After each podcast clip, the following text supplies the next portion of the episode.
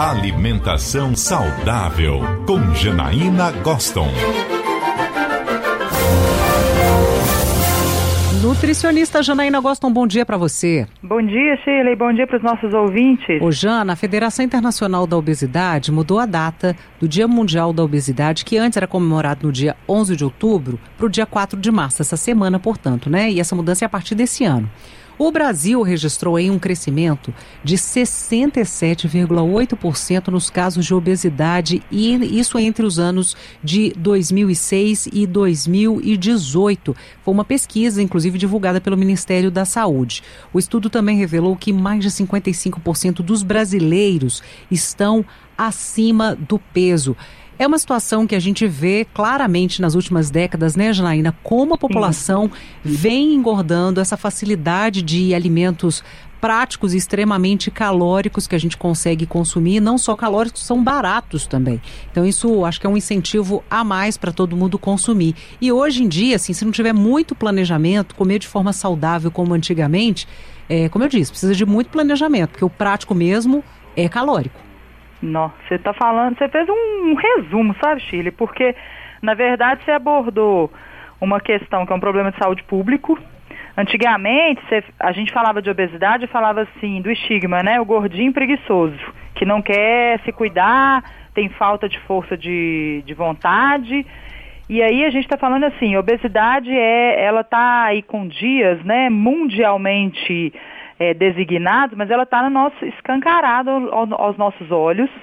É um problema de saúde pública, é uma doença, ou seja, a gente não está falando de desse, desse estigma, né? É uma população que cresce é, em decorrência, né? E se a gente for classificar a obesidade e conceituá-la, a gente está falando que é um desequilíbrio entre o consumo e o gasto calórico, né? Então, assim, é, muitas pessoas falam, Janaína, mas eu não como tanto, e por que, que eu estou ganhando peso? Eu acho que minha genética é ruim, meu metabolismo é lento. E de fato, Chile, algumas pessoas têm mais tendência, sim, a ganhar. Isso aí a gente é, hoje tem a nutrigenômica, né? Tem a questão de estudar o DNA. Por que, que umas pessoas têm mais facilidade de ganhar peso? Mas a gente não pode culpar a genética. Então a gente fala que é a genética, e aí você falou do ambiente, que é o ambiente que a gente está se deparando com uh, publicidades intensas, né, é, incentivando o consumo de alimentos processados e ultraprocessados. A correria de vida, né, o estilo de vida, principalmente em grandes centros urbanos, faz com que a gente busque esse, essa alternativa do prático, como você falou. E na correria no estresse, você não quer ter essa preocupação de falar, ah, eu vou ter que ralar a cenoura, eu vou ter que deixar o alface lavado. É, e não só isso, não é só questão do vegetal, é você parar para pensar no lanche do seu filho para a escola, é, você pensar no, no almoço da família ou no jantar né, da família, porque as pessoas estão cada vez comendo mais separadas uma da outra, né? E aí eu, sobra, o que sobra tempo é o que eu vou comer. Então a gente tem algumas questões, né? E assim, quando você vai falar para os nossos ouvintes entenderem, assim, ah, será que eu estou obeso? A gente está falando de pegar o IMC, né? Que é o índice de massa corporal, que é aquela continha básica que qualquer um faz, que é o peso dividido pela altura multiplicado ao, ao, ao, por duas vezes, né? Ao quadrado, a altura ao quadrado. E aí, se, se nosso ouvinte estiver fazendo essa continha rápida aí, acima de 25 né, quilos por metro quadrado, se dessa continha acima de 25, a gente já está falando de quê? De sobrepeso. E acima de 30, a gente já está falando de obesidade. Ou seja, tem obesidade grau 1, grau 2, grau 3, que a gente já está falando da, da obesidade mórbida. E, e, a circunferência da cintura, que é um outro parâmetro. Se a gente for avaliar na população, aquelas pessoas, mulheres que estiverem com mais de 80 centímetros e homens com mais de 94 centímetros, que é aquela parte mais fina da cintura, ou se a gente já não tiver nesse grau de ver a parte mais fina, que seja entre a, a aquele, a, a, costela, né, o último o último ossinho da costela e aquela, aquele ossinho da cintura, né? Passa o quê? Pelo umbigo para fazer isso com a fita métrica para saber essa, essa isso. distância, Jana? Se, se nortear pelo umbigo ali, que é o ponto médio entre esse ossinho do arco costal da costela, né, com a cristelíaca, que é aquele ossinho da cintura.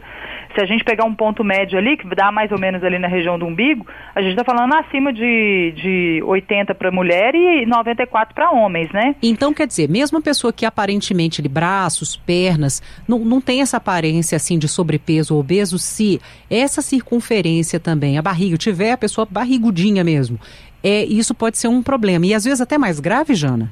É um problema, Shirley, porque né, tem pessoas que têm o peso bom, e à medida que a gente ganha idade, existe o acúmulo dessa gordura, porque a gente fala que é a gordura central, que é a junção, na verdade, da gordura que se acumula debaixo da pele e aquela gordura entre os tecidos. Que aí entra o fígado, o pâncreas, né, esses, esses órgãos nobres que estão ali próximo do coração. Pois é, inclusive só para fazer um gancho aqui, o nosso ouvinte Jazi Cavalcante mandou, falou, ó, gostaria de saber sobre dieta para gordura no fígado. É, a gente tem que aí justamente essa gordura que fica entre os órgãos, né, na, na região Sim. abdominal. Por incrível que pareça, essa é uma gordura que, quando a gente ganha peso, a gente acumula primeiramente, mas quando a gente faz a dieta para perda de peso, a gente também a perde mais facilmente. Só que a gente tem uma ideia, né, Chile, que a gente vai reduzir essa gordura somente, é como se a dieta ou o exercício que você faz ou a medicação que você tomar fosse atuar só naquela região e não vai acontecer isso. Não, tem gente que acha, olha, eu tô barrigudinho ou barrigudinha, eu vou fazer abdominal para resolver o problema. Isso. E a gente sabe que não, é, o abdominal é um exercício extremamente importante para fortalecimento do, da região central do corpo, para lombar, para uma série de outros benefícios, equilíbrio. Mas a gente sabe que não é fazendo abdominal que você reduz essa gordura. E sim fazendo o quê? Uma melhora do comportamento alimentar, do hábito alimentar. E às vezes, né, Chile, parece que é clichê o que a gente fala, mas de fato a gente precisa de pensar que não vai ter, por mais que você usar, querer resolver um problema só, que é assim, tratar com remédio ou só contratar um personal, não vai existir essa melhora ou um padrão de manutenção de, de um estilo de vida mais saudável se a gente tiver ainda lidando com a obesidade como uma questão única, porque é uma, uma série de fatores. Então a gente está falando de mais políticas públicas, né? A, a rotulagem está mudando, mas não adianta. Você lê o rótulo e por que, que você tá, con, continua comendo ainda o alimento ruim? Né? Está fazendo a melhor, a pior escolha, não está fazendo a melhor escolha. Então é, a gente precisa juntar esses fatores que é assim poxa, será que vale a pena investir numa medicação cara? Ou será que vale a pena eu entrar numa academia ou contratar um profissional pra, de, de educação física para me supervisionar? Ou para me passar uma prescrição de exercício, mas eu tenho um nutricionista, ou que você utilize né, um aplicativo nesse primeiro momento. Tem pessoas, né, Shirley, que falam assim, vamos fazer a dieta da moda, igual o nosso ouvinte está falando assim, ah, vamos ter uma dieta para reduzir a gordura do fígado. Qual que é o nome dele, Shirley, que eu perdi aqui? É o Jazi Cavalcante. É, então, Jeffet, esse é um, um, uma grande questão, né? Qual o tipo de, de, dieta? A gente não vai ter um só alimento, né, Sheila? É uma pena a gente ouvir na nutrição ainda essas questões assim, ah, vamos tomar limão com jejum, não vai ter um alimento. Eu acho que a gente pode dar segmento na sexta-feira para a gente falar um pouquinho dessas questões que envolvem a mudança da dieta, do comportamento, do ambiente, em prol de uma melhor composição corporal. E aí, obviamente, vai melhorar a gordura no fígado, você vai reduzir a sobrecarga na lombar, no, no, no joelho e dentre outros parâmetros, mudar a pressão arterial, o, a glicose no sangue, eu acho que isso tudo vai melhorar é, de maneira expressiva desde que a gente reflita um pouco sobre o que, que a gente tem feito pela gente mesmo, né? Não, vamos falar disso sim, Jana, porque a gente ainda pensa o seguinte, olha, eu tô com uma gordura no quadril, vou fazer exercício físico ou alguma dieta específica para essa gordura no quadril ou no braço, quero emagrecer meu braço, então vou fazer.